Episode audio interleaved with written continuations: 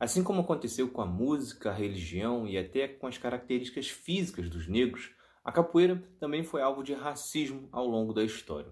Até considerado crime, a prática chegou a ser por muitos anos no Brasil e este é o tema do episódio de hoje. É Pilatos lá na Bíblia quem nos diz, e também faleceu por ter pescoço o infeliz autor da guilhotina de Paris. Registros apontam que a capoeira surgiu no Brasil no começo do século XVIII de uma mistura de lutas, músicas, danças e rituais africanos. Era tanto uma manifestação cultural de resgatar as origens, como também um treinamento para lutas, para fugir da escravidão ou se defender nos quilombos.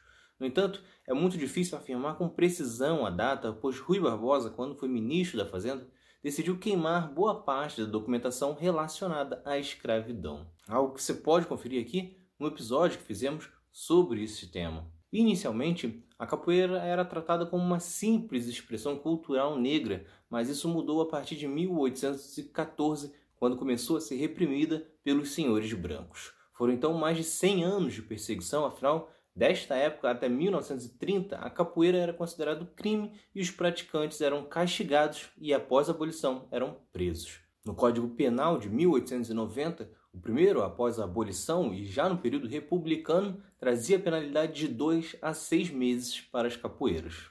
Por causa desta perseguição, o berimbau tinha a função tanto de dar ritmo como também de anunciar a chegada de um feitor. A partir de 1930, a capoeira foi finalmente liberada pelo Estado, mas ainda assim tinha que funcionar em locais fechados e com alvará da polícia, assim como acontecia com o samba, a umbanda, o candomblé e outras práticas da cultura negra. Por causa desta proibição de locais públicos, surgiram então as academias de capoeiras e a partir daí dois estilos passaram a ser mais praticados, a capoeira angola e a capoeira regional. Na capoeira angola, os praticantes utilizam calçados e roupas comuns, o estilo é mais lento e exige mais força e equilíbrio.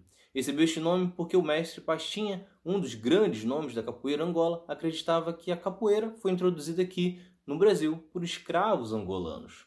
Já a capoeira regional é praticada pelas pessoas descalças e possui uma hierarquia entre os participantes, com os níveis divididos por cordões com cores e especificações diferentes. Tem um ritmo com mais velocidade e movimentos e os golpes mais agressivos. Parte fundamental da capoeira é a música. Nos cantos estão elementos da cultura africana e o contexto do que está acontecendo na roda. Na letra das canções estão os sentimentos e as características culturais do povo.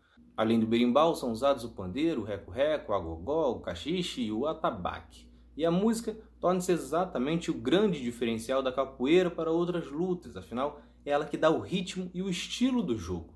O capoeirista no berimbau, normalmente o mais experiente, é o responsável por terminar o jogo ou a entrada de uma nova dupla. Os principais movimentos costumam ser feitos junto ao chão ou de cabeça para baixo, com chutes, rasteiras, cabeçadas, joelhadas, cotoveladas e acrobacias. A capoeira é conhecida por ajudar a melhorar a flexibilidade, diminuir o estresse, ajudar a emagrecer e, claro, valorizar a cultura popular. Hoje é reconhecido como patrimônio cultural imaterial da humanidade. Tem cerca de 6 milhões de praticantes no Brasil, ficando atrás apenas do futebol, vôlei, tênis de mesa, natação e futsal no país. Então é isso. Se vocês gostaram, se inscrevam, ativem as notificações e continuem acompanhando. Tem mais outro lado da história por aí. Valeu!